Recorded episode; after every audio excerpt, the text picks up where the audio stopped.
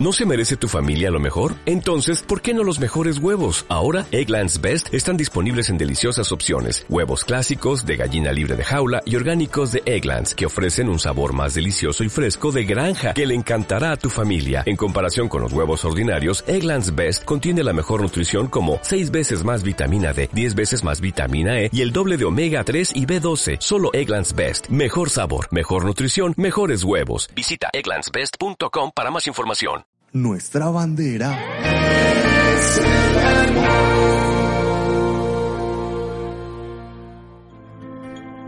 Toda escritura es inspirada por Dios y útil para enseñar, para reprender, para corregir, para instruir en justicia, a fin de que el hombre de Dios sea perfecto, enteramente instruido para toda buena obra. Bienvenidos. Esto es Confra Oyendo. Bueno, iglesia, Dios les bendiga. Yo quiero eh, invitarles a que vayamos a Romanos capítulo 1, versículo 18. Vamos a ir directamente a la palabra. Mientras usted va buscando, yo le saludo. y le digo que es una bendición estar acá, verlos y poder compartir con ustedes. Es un privilegio muy grande que me permitan hoy compartirles la palabra. Yo quiero invitarle a que cierre un momento sus ojos y vamos a decirle al Señor que bendiga este tiempo de su palabra. Amado Dios, queremos Señor darte gracias, oh Rey, porque tuya es toda la gloria, toda la honra y todo el honor, Señor. Y porque tú eres, amado Dios, el que nos concedes el privilegio, Señor, hoy de venir delante de tu presencia, Señor, y acceder, Señor, a tu voz. Y yo te quiero rogar, Señor, en el nombre de Jesús, que hables a nuestro espíritu, Señor. Tu palabra dice que no solo de pan vive el hombre, sino de toda palabra que sale de la boca de Dios. Hoy queremos, Señor, pedirte, alimenta nuestro espíritu, Señor, porque hemos venido aquí, como tu palabra también dice, venid a mí todos los que tengan hambre, todos los que tengan sed, todos los que crean en mí, y de ellos brotará como un río de agua viva mi espíritu. Padre Celestial, hoy venimos, Señor, con esa hambre, con esa sed, Señor, de ti con ese deseo de comer de ese alimento que no tiene cobro de dinero, Señor, pero que sí trae vida a nuestros huesos, Dios. Te pedimos, habla, Señor, a cada mente y a cada corazón. Te damos gracias en el nombre de Jesús. Amén. Bueno, Romanos capítulo 1, versículo 18 dice, porque la ira de Dios se revela desde el cielo contra toda impiedad e injusticia de los hombres, que con injusticia restringen la verdad porque lo que se conoce acerca de Dios es evidente dentro de ellos, pues Dios se lo hizo evidente, porque desde la creación del mundo sus atributos invisibles, su eterno poder y su divinidad se han visto con toda claridad, siendo entendido, entendidos por medio de lo creado, de manera que no tienen excusa. Pues aunque conocían a Dios, no le honraron como a Dios, ni le dieron gracias, sino que se hicieron vanos en sus razonamientos, y su necio corazón fue entenebrecido. Profesando ser sabios, se volvieron necios, y cambiaron la gloria del Dios incorruptible por una imagen en forma de hombre, corruptible, de aves, de cuadrúpedos y de reptiles. Hoy eh, quiero estarles compartiendo un poco respecto al tema de la idolatría. Y aunque es un tema que uno podría decir que ya es muy pasado, ya es algo que no nos compete tanto, ¿cierto? Aquí estamos como pueblo cristiano reunidos, ¿cierto? Y no estamos adorando imágenes ni nada de estas cosas. Entonces uno podría decir, no, es, no es un tema como tan vigente. Pero resulta que en los últimos tiempos yo he estado estudiando eh, mucho el libro de Deuteronomio y estudiando el libro de Deuteronomio me he dado cuenta que o, Dios ha impactado mucho mi corazón mostrándome que la idolatría tuvo un efecto demasiado, demasiado terrible y nefasto en el tiempo del Antiguo Testamento. Y que la idolatría es algo altamente, altamente aborrecido por Dios, demasiado aborrecido por Dios. Es más, dentro de lo que hacíamos en, la iglesia de Entre Ríos, que he estado enseñando sobre Deuteronomio, es que yo les decía a la iglesia de Entre Ríos, ¿cuáles son los primeros dos mandamientos? Y una de las cosas que nos sorprendía es que todavía seguimos teniendo la mentalidad de los primeros dos mandamientos de la, de la iglesia católica. Porque creemos que el primer mandamiento es amar a Dios sobre todas las cosas. Y ese no es. El primer mandamiento es no tendrás dioses ajenos fuera de mí, no te harás dioses ajenos. Y el segundo mandamiento es no te harás ninguna imagen de ellos, ni te inclinarás a ella, ni le adorarás. Esos son los dos primeros mandamientos. Y cuando usted observa bien y estudia profundidad, se da cuenta que esos son los dos primeros mandamientos porque realmente esa área, ese aspecto a nivel espiritual es muy profundo y es muy fuerte. Pero entonces, cuando el Señor me traía a la mente todo esto de la idolatría, yo decía, Señor, como de pronto se los estaba diciendo, ¿será que es un tema que ya uno no debe de trabajar tanto en este tiempo? Y el Señor me llevaba a Romanos capítulo 1. Y en Romanos capítulo 1 menciona que se cambió el darle la gloria a Dios por adorar imágenes o por darle la gloria a una imagen de un hombre, de un animal o de cualquier otra cosa. ¿Cierto? Entonces yo quiero que teniendo en cuenta eso que les acabo de decir, usted pueda observar en este texto que les acabo de leer que vamos a mirar como una especie de contraste. ¿Cierto? Del versículo 18 al versículo 23 que les leí, al versículo 23 sí, hay como una especie de contraste. Y vamos a mirar qué es lo que se está contrastando. ¿Qué dos cosas se están contrastando? Entonces, en el versículo 19 y en el versículo 20 nos da una de las cosas que se está contrastando. ¿Qué es lo que se está, se está contrastando? Se está hablando de quién es Dios y se está hablando de cómo se dio a conocer Dios. Dice, Dios es y empiezan a mencionar sus cualidades, ese Dios invisible, eh, su eterno poder, su deidad, eh, mencionan todo eso. ¿Y por qué es importante? Porque nosotros tenemos que aprender a identificar qué es Dios o quién es Dios. ¿Qué caracteriza a Dios para que Él sea Dios? Entonces, hay unas características específicas que hacen a Dios Dios y que hace que nosotros no seamos Dios. ¿Cierto? Una de las características que tiene Dios es que es eterno. Otra de las características que tiene Dios es que no es creado, es decir, no tiene ni principio, ni tiene fin, ni fue hecho por nadie, Él es el creador. ¿Listo? Otra de las características que hace que Dios sea Dios es que es omnipotente, omnipresente y omnisciente. ¿Qué significa eso? Todo lo puede, todo lo conoce, ¿cierto? Y está en todo lugar. Eso solamente es una característica o son unas características que competen a Dios. Nosotros no somos Dios porque ninguno de los que estamos acá tenemos ninguna de esas características. Eso es lo que hace a Dios Dios y lo que nos hace a nosotros criatura, esa diferencia. Eso es lo que a nosotros nos hace creación. ¿Ok? Ahora, Dios se dio a conocer a los seres humanos. ¿Y cómo se dio a conocer a los seres humanos? Es necesario que nosotros entendamos y reconozcamos que Dios existe cuando vemos que, precisamente, lo que Él creó. Y nosotros no podemos decir que no existe alguien que sea supremamente poderoso, supremamente grande, supremamente fuerte, cuando vemos el universo cuando vemos las constelaciones, cuando vemos el sol, cuando vemos la luna, cuando vemos los mares, cuando vemos la forma en que funciona nuestro propio cuerpo.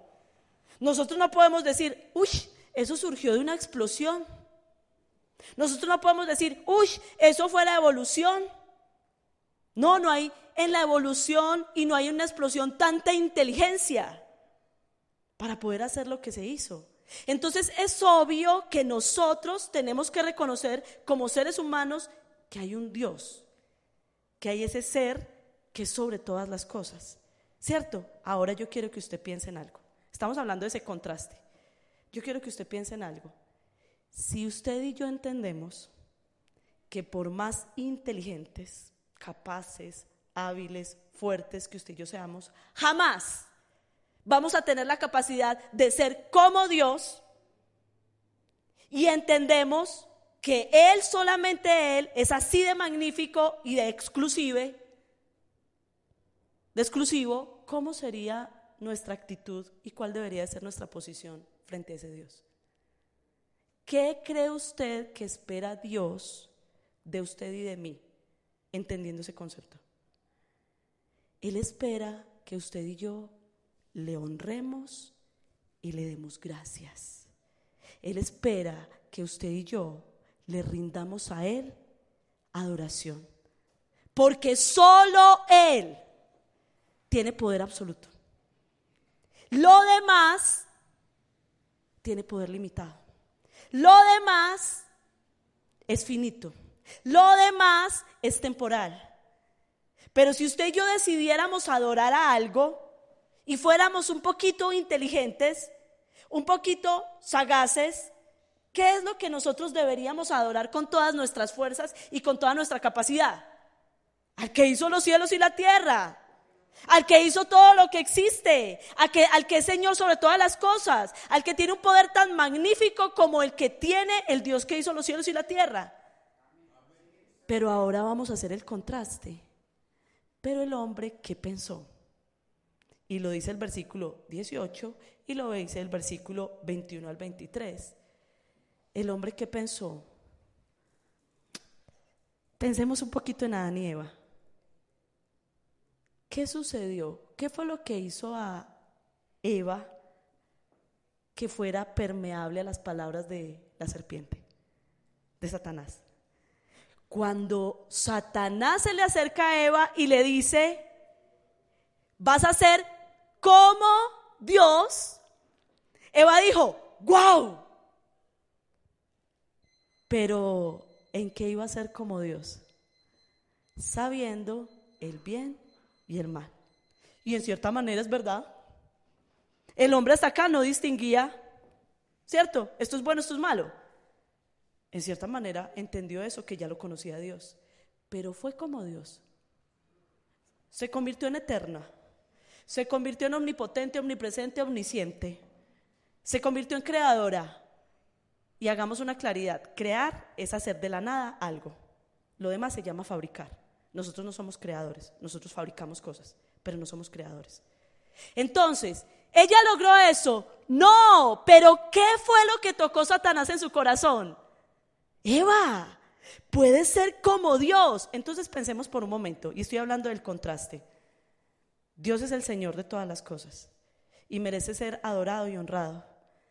Pero el hombre en su interior quiere tener otro Dios. ¿Y cuál es ese Dios que quiere tener el hombre? El mismo. El hombre quiere ser Señor de todas las cosas. El hombre quiere tener todo dominio. El hombre quiere tener todo gobierno. Y entonces al hombre se le ocurrió, versículo 20, quiero volverlo a repetir, ahí en Romanos, dice, perdón, 21, pues aunque conocían a Dios, no le honraron como a Dios, ni le dieron gracias, sino que se hicieron vanos en sus razonamientos. Ellos empezaron a pensar, no, venga, yo no necesito tanto darle gracias a Dios, depender de Dios, adorar a Dios, reverenciar a Dios. No, no, no, espere. Y se le empezaron a ocurrir algunas ideas, algunos planteamientos, se le empezaron a ocurrir algunos pensamientos. Él empezó a tener algunas opiniones. No, no, no, no, yo puedo valerme por mí mismo. Yo no necesito adorar a Dios. Yo puedo organizar mi vida, yo puedo manejar mi forma de ser. Es que mira, mis metas son estas y estas y estas, y Dios la verdad no llena mis expectativas. Yo quiero más bien hacerlo a mi manera. Y cuando el hombre hizo eso, cuando el hombre se envaneció, cuando el hombre se hizo vano, entonces cayó en el error más grande de su vida. Porque la palabra envanecerse, como lo dice en la Reina Valera, o vano, como dice acá en las Américas, también significa idólatra. Y entonces cuando el hombre dejó de darle a Dios el lugar que le debía de dar, empezó a adorar a sus iguales, empezó a adorar lo creado, empezó a adorar lo terrenal. Y empezó a generar una dependencia de lo que está aquí. Hoy tenemos una dependencia impresionante y eso hizo que el hombre se sintiera disque más inteligente. Piense por un momento, ¿qué es más inteligente? ¿Adorar al dueño de la empresa o al de oficios varios? Pues eso fue lo que hizo el hombre. El hombre decidió darle honra al igual, darle honra a su propia vida, darle honra a lo que es temporal, a lo que es finito, a lo que pasa rápidamente y no darle honra a Dios. Y ahí nace la idolatría. Ahí nace el que nosotros empecemos a desenfocarnos, porque hay algo que es muy importante y que es muy eh, necesario entender, que cuando nosotros empezamos a tener idolatría en nuestro corazón, cuando usted no está adorando a Dios, usted está adorando algo que está en su vida, algo que está en esto terrenal, eso inmediatamente va a ser en usted separación de Dios. Eso va a ser en usted alejamiento de Dios y eso lo vamos a ver ahorita. Pero pero nosotros tenemos que entender que la raíz de esa idolatría, que la raíz de esa adoración es nuestro ego, es nuestro yo, es el querer siempre que se satisfagan todos nuestros propios anhelos, nuestros propios deseos. Entonces cuando nosotros vemos que Dios no camina al ritmo que nosotros caminamos, entonces yo voy a buscar algo que me quiera manejar el ritmo que yo quiero que me manejen. Porque es que yo tengo unos objetivos. Yo tengo unas metas. Si Dios no me da lo que yo quiero, entonces yo las busco. Y entonces empezamos a generar idolatría. Ahora, yo quiero que usted piense, ¿por qué le hago ese énfasis? Piense por un momento lo que dice Mateo capítulo 4, versículo 8. Yo se lo voy a leer acá. Dice, otra vez el diablo lo llevó a un monte muy alto y le mostró todos los reinos del mundo y la gloria de ellos y le dijo, todo esto te daré si postrado me adorares. Y Jesús le dijo, solo al Señor adorarás y solo a Él. Mire, piense por un momento, es que, es que es lo que yo quiero que usted observe. Cuando en su corazón está todos los reinos de este mundo, cuando en su corazón está su autorrealización, usted va a adorar lo que le pongan enfrente, que usted sienta que le va a dar eso. Pero como Jesucristo no tenía eso en, en su corazón, Jesucristo no estaba pensando en llenarse con las cosas del mundo, eso eran de su Padre, Él no tenía necesidad de eso. Como en su corazón no estaba su autorrealización, sino hacer la voluntad del Padre, Él le dijo, no, no, mira, ¿sabes qué? Yo no te voy a hacer a ti mi ídolo, yo solamente adoraré al Señor y solamente a Él lo serviré. Entonces, piense por un momento, si en su corazón se está presentando idolatría, ¿en dónde está radicando la idolatría? ¿Qué es lo que lo está llevando a usted a, poder caer en ser idólatra? Ahora, yo quiero que vayamos un momento a Deuteronomio capítulo 4, porque fue donde les dije que el Señor arrancó dándome este tema y en Deuteronomio capítulo 4 versículo 16 dice, no sea que os corrompáis y hagáis para vosotros una imagen tallada semejante a cualquier figura, semejanza de varón o hembra y voy a leer el versículo 25. Cuando hayáis engendrado hijos y nietos y hayáis permanecido largo tiempo en la tierra y os corrompáis y hagáis un ídolo en forma de cualquier cosa y hagáis lo que es malo ante los ojos del Señor vuestro Dios para provocarle a ira. Una palabra que repetí o varias cosas que repetí en estos dos versículos, que cuando el hombre se hace imágenes de talla, que cuando el hombre se hace ídolos, se está corrompiendo. Eso es lo que dicen estos dos versículos.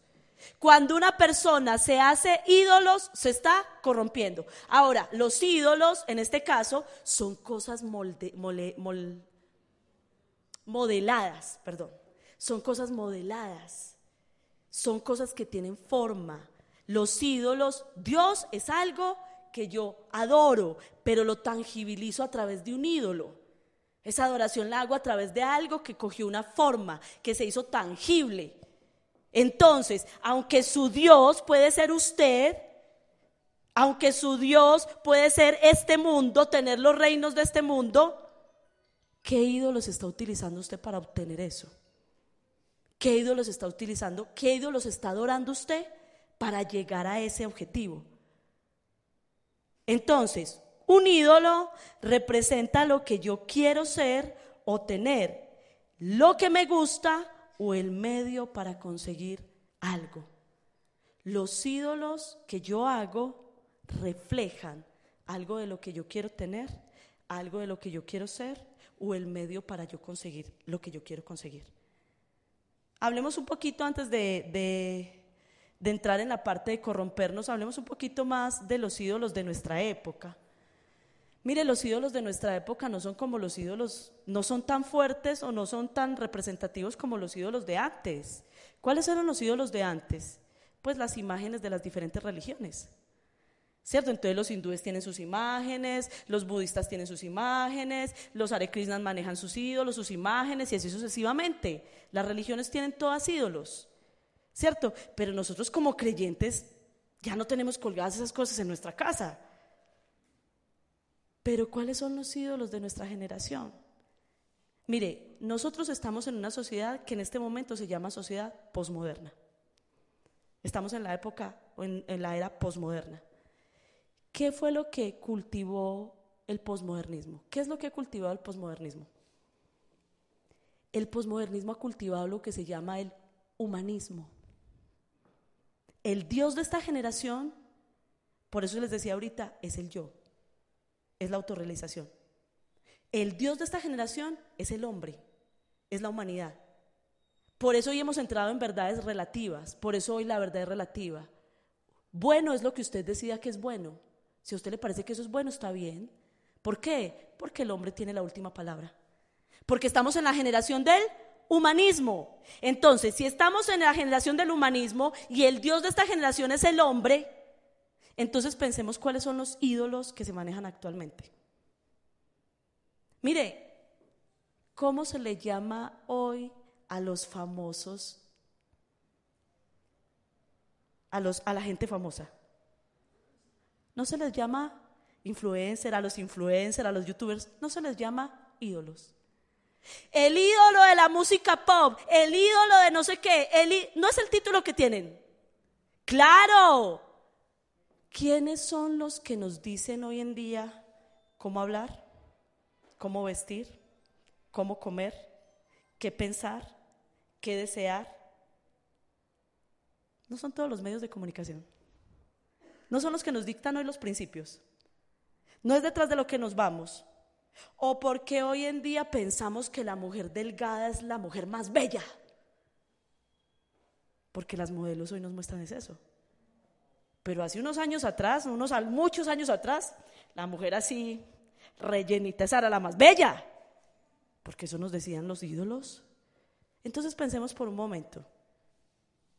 El Señor está diciendo acá, en este texto que les acabo de leer, no sea que se corrompan y hagan ídolos por ir detrás de sus dioses. Si el Dios de su corazón no es Dios, sino que usted decidió ser el Dios de su corazón, ¿qué ídolos está construyendo en este momento aquí en la tierra? Que lo están llevando a usted a corromperse. La palabra corromperse significa decaer, arruinarse, pudrirse, estropearse. Cuando usted y yo dejamos de adorar al todopoderoso para adorar a simples seres humanos, para adorar a ese patrón que es el que me paga bien, para adorar a, ese hijo porque es que ese es el amor de mi vida, para adorar a ese cónyuge, para adorar esa, esa cuentica que tengo en el banco, para adorar esas propiedades que he comprado. Cuando usted y yo dejamos de adorar al Todopoderoso para adorar cosas que simplemente son efímeras, ¿qué estamos haciendo? Nos estamos arruinando nos estamos, como dice acá, estropeando, nos estamos pudriendo. Porque estoy acá, iglesia, es tan incierto. Piensen por un momento. Piensen en las metas que usted se hizo en enero de este año, económicamente hablando. Usted dijo, no, con esa subida del salario mínimo, a mí también me subieron tanto, yo voy a hacer esto, yo voy a hacer aquello, y cómo me salió este negocio. Y mires el día de hoy y díganos si la, economía no nos ha golpeado fuertemente este año. Y dígame, ¿para qué se mata tanto tras el ídolo dinero? Eso es efímero. Y cuando usted y yo nos corrompemos con esos, con esos ídolos, lo que estamos haciendo es pudriéndonos, arruinándonos estropeándonos. Entonces lo primero que hace esos ídolos, uno de los efectos que hace la idolatría es que me corrompe. Pero también dice el versículo 23 del mismo capítulo, dice, guardaos pues, no sea que olvidéis el pacto que el Señor vuestro Dios hizo con vosotros y os hagáis imagen tallada en forma de cualquier cosa que el Señor tu Dios te ha prohibido. Cuando tú y yo tenemos ídolos, rompemos el pacto con Dios. ¿Y por qué rompemos el pacto con Dios? La palabra pacto significa encadenarse. Cuando usted y yo recibimos a Cristo como nuestro Señor y Salvador, nosotros dijimos, me caso con Dios. De aquí en adelante, Él va a ser mi Dios. Pero cuando usted y yo empezamos a hacer ídolos, porque realmente en nuestro corazón tenemos otro Dios que no es Dios, entonces Dios empieza a divorciarse de nosotros. Dios empieza a decir, yo no puedo estar contigo. Y mire, eso es lógico, eso es más que lógico. Yo en estos días que predicaba en la iglesia sobre la idolatría en otro, en otro aspecto, yo le decía a la, a la iglesia, ¿usted cómo se sentiría si usted le dice a, mi, a su esposo, mi amor, yo te amo mucho, pero cada vez que prende el celular en la pantalla tiene a Brad Pitt?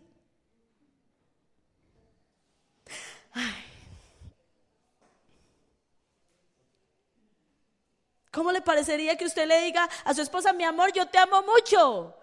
Y cada vez que prende la pantalla tiene a, no sé, Angelina Jolie, no sé. ¿Cuáles serán sus actrices favoritas en este momento? Yo no creo que su esposa cada vez que le va a prender el celular diga, mi amor tan hermoso. No, yo imagino que le da una rabiecita. Pues exactamente eso es lo que siente Dios cuando usted y yo tenemos ídolos, porque el Dios que adoramos en nuestro corazón no es Él, sino nosotros. El Señor siente, mira, este matrimonio se está acabando, esta relación se está rompiendo, porque tú tienes otros enfoques muy diferentes a mí, porque tú estás interesado en otras cosas muy distintas a mí. Entonces, la verdad, esto no va a funcionar. ¿Cierto? Ahora, porque además de todo, los ídolos demandan. Todo ídolo te demanda. Si el ídolo es tu hijo, haz cuentas. Para tenerlo contento, porque es tu, tu ídolo, ¿cuánto te demanda? Si tu ídolo es tu cónyuge, si tu ídolo es tu trabajo, si tu ídolo es conseguir más dinero, si tu ídolo es estar 90, 60, 90, ¿cuánto te demanda? Porque los ídolos demandan dos cosas. Según Deuteronomio 5:9, que los adoren y que los sirvan. ¿Qué es adorar? Es postrarse, es doblarse ante alguien que me gobierna. Es sujetarse, es someterse a alguien que me manda. Eso es adorar. Es cuando nosotros decimos, me doy. Aquí, haga conmigo lo que usted quiera. Eso es adorar. Y nosotros adoramos a esos ídolos. Porque los vemos como señores, como grandes, como fuertes, y nos doblamos ante ellos. Y hacemos lo que ellos dicen. Mire, cuando usted está buscando y su solamente su meta es es que yo voy a conseguir esto para fin de año y yo salgo con esto y esto, usted a veces de qué termina haciéndose ¿qué termina adorando? ¿De qué termina dejándose gobernar? Ahora voy a juntarlo con la segunda palabra. Servir significa esclavizarse, trabajar para alguien. Cuando usted está adorando algo, usted ¿cómo termina esclavizándose de eso? Y ojo iglesia, yo no estoy diciendo que no tengamos que desarrollar una vida en el mundo, pero la palabra de Dios dice, estamos en el mundo, pero no somos del mundo, sino que la Biblia dice que nosotros aquí somos peregrinos y qué? Y advenedizos. Nosotros aquí estamos de paso, pero nosotros nos apegamos mucho a todo lo que tiene que ver con esta tierra. Y eso es algo que nos genera muchos efectos, nos corrompe, nos arruina, como decía ahorita. Entonces yo no estoy diciendo que usted no deba de pensar en sueños, yo lo que le estoy diciendo es, ojo con la idolatría, ojo que el centro en su vida sea Dios, no usted. Ojo, Mire, ¿por qué se lo digo? Yo trabajo mucho con jóvenes. Una de mis áreas es la juventud. Eh, y yo soy la que manejo el, grupo de jóvenes juntamente con, otro líder. Y yo cada sábado en la noche que llegan los jóvenes a, a la reunión, yo veo muchas de las caras de ellos así como rendidos de una semana. Porque ya son jóvenes que se han graduado del colegio, ya están en su época donde están desarrollando su vida o universitaria o laboral, ¿cierto? O están desarrollando las dos cosas. Trabajan y estudian. Y entonces, trabajan, estudian, porque uno de los prospectos es que tenemos que ser exitosos en esta tierra. Entonces trabajan, estudian, pero otro de los prospectos que hay en este momento en esta tierra es que tenemos que ser bellos. Los feos están pasando de moda. ¿Cierto? Ya nos, ya nos vamos saliendo la, la generación de los feos. ¿Cierto? Hoy los jóvenes están en la generación de los bellos. Hoy no se admite que usted quede feo en una foto. O sea, usted tiene que estar de película. Entonces, una de las metas de los jóvenes hoy es ser espectaculares. Y en eso invierten mucho tiempo. En un gimnasio, en tener su cabello perfecto, sus uñas perfectas, su piel perfecta. Invierten mucho tiempo en eso. Entonces piense por un momento, estos ídolos, lo que se ha vuelto su ídolo, yo quiero ser maravillosa y exitosa, ese es su Dios. Estos ídolos, tengo que trabajar como burro tengo que ir a un gimnasio todos los días, tengo que ir al, salón de bellezas tantas veces a la semana, tengo que ir a, tengo que, tengo que, tengo que, tengo que. ¿Qué están haciendo sus ídolos? ¿No los están esclavizando? ¿No trabajan es para ellos? Hoy los jóvenes no trabajan es para poder sostenerse solamente ellos. La ropa que quieren, el estilo de vida económico que quieren, la belleza que quieren. ¿No está sucediendo eso? ¿Y de qué están volviendo? esclavos? De eso. ¿A qué están, de, qué están dejándose de gobernar? De eso. Porque hoy los influencers y los youtubers les dicen cómo tienen que ser cool. ¿No es eso lo que los domina hoy? Y a veces ya ni disfrutan la vida, porque son esclavos de eso. Los ídolos tienen esa característica. Tú los tienes que adorar y tú te tienes que esclavizar de ellos. Ahora, ¿cuál es el problema más grave de toda esta situación? Ezequiel capítulo 7, versículo 20.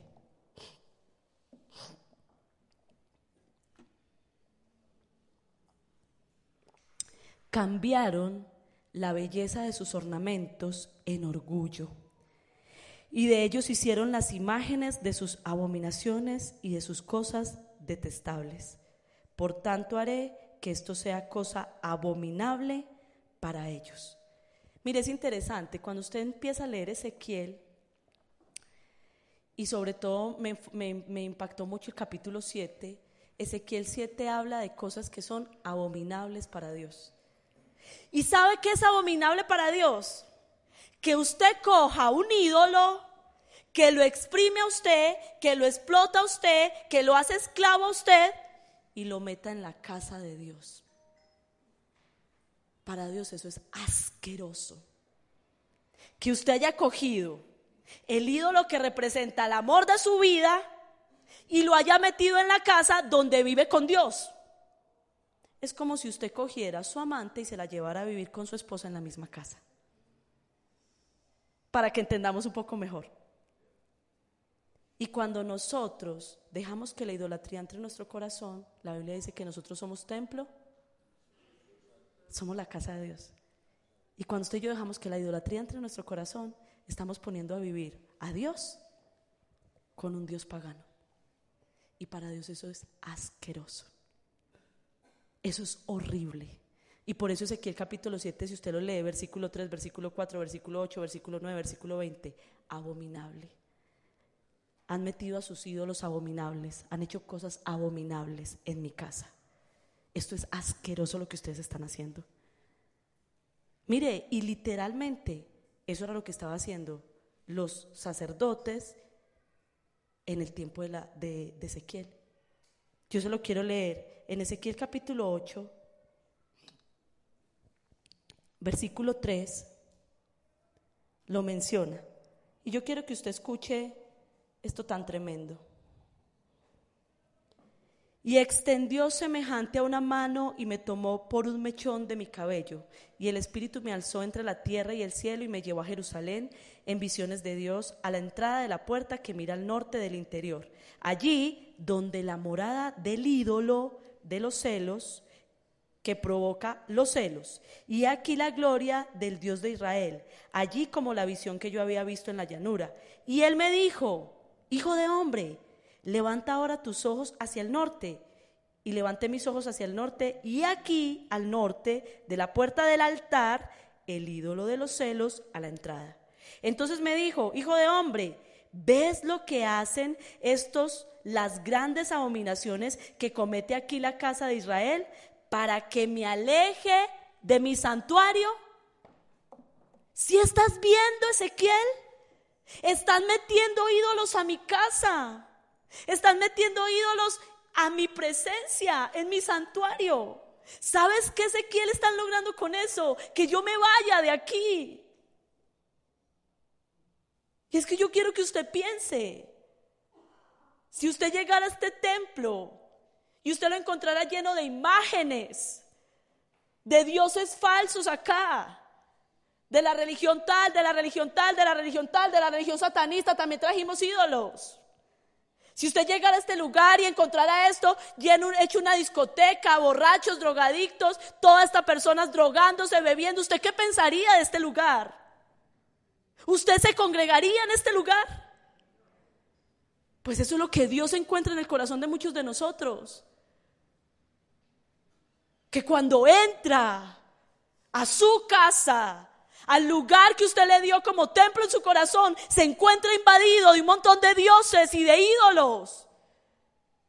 Que lo único que hacen es que él sienta asco y diga yo, ¿cómo me quedo aquí? Me pongo al lado de, los otros y compito a ver quién es el Dios más importante en este corazón. A ver cuál es el ídolo más importante. A ver si hoy me dedican un ratico a mí y mañana a otro. No, iglesia. Dios aborrece la idolatría. Dios aborrece que tú lo estés colocando a Él al mismo nivel de otras cosas. Mire, no hay nada más terrible que tener ídolos en nuestro corazón, porque eso va trayendo muerte espiritual. Eso va trayendo muerte espiritual, porque Dios no negocia. O es Él o son tus dioses. Pero Dios no negocia. O se queda Él o se quedan tus dioses, pero Él no se va a quedar compartiendo tu vida con otra persona o con otras cosas. Y es necesario que usted y yo entendamos, mire, el texto sigue diciendo, versículo 9. Entonces me dijo, entra y ve las perversas abominaciones que ellos, que ellos cometen aquí. Entré pues y miré y aquí toda clase de reptiles y bestias, cosas abominables, y todos los ídolos de la casa de Israel estaban grabados en el muro por alrededor, y de pie frente a ellos estaban setenta hombres de los ancianos de la casa de Israel, y Jaazanías, hijo de Safán, de pie entre ellos, cada uno con su mano en la mano, y el aroma de la nube de incienso subía, y me dijo, hijo de hombre, ¿has visto lo que hacen en la oscuridad los ancianos de la casa de Israel? Uno en su cámara de imágenes grabadas porque ellos dicen, el Señor no nos ve, el Señor ha abandonado la tierra. Y me dijo, aún verás que cometen mayores abominaciones. Entonces me llevó a la entrada de la puerta de la casa del Señor, que está al norte. Y aquí, allí mujeres llorando a Tamus. Y me dijo, has visto, hijo de hombre, aún verás mayores abominaciones que estas. Entonces me llevó al atrio interior de la casa del Señor. Y aquí a la entrada del templo del Señor, entre el pórtico y el altar, unos 25 hombres de espaldas al templo del Señor y de cara al oriente se postraban hacia el oriente y adoraban al sol.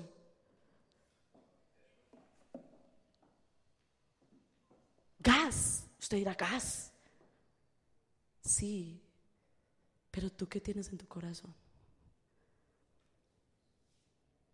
¿Sabe usted cómo sabe que tiene un ídolo? Porque un ídolo le roba a usted la paz cuando se le mueve de donde usted quiere. Usted identifica un ídolo así. Un ídolo le maneja a uno el estado anímico. Un ídolo no lo deja a uno dormir tranquilo. Un ídolo lo consume a uno. Me ha tocado casos, me han tocado casos. Alguna vez hace mucho tiempo, me tocó una compañera de trabajo cuando yo todavía trabajaba acá en Medellín. Y esta compañera de trabajo se le murió su esposo. Ese era su ídolo. Y esta niña pasaba días enteros solamente con una Coca-Cola. Se sentaba frente al computador y solamente tomaba una Coca-Cola. No le importaba qué horas entraba a trabajar ni a qué hora salía. Su vida se estaba consumiendo porque ya no tenía sentido.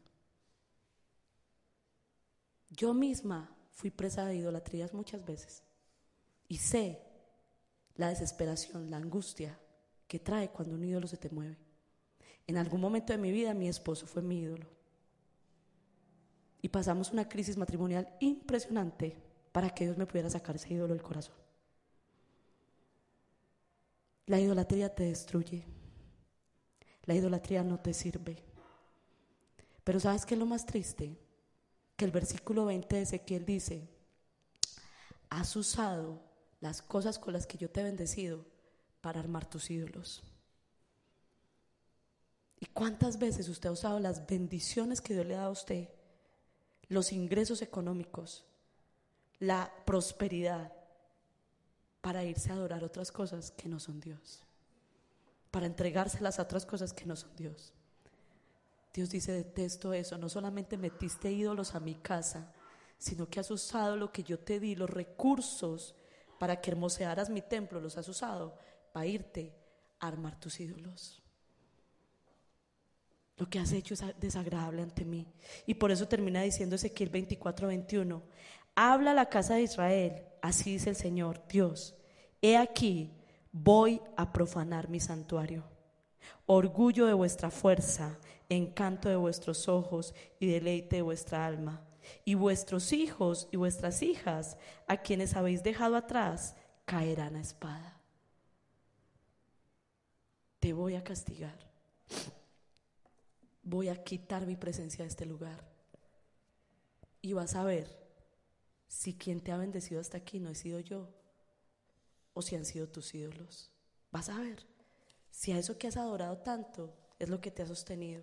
Y mire, iglesia, quiero solamente terminar con esto.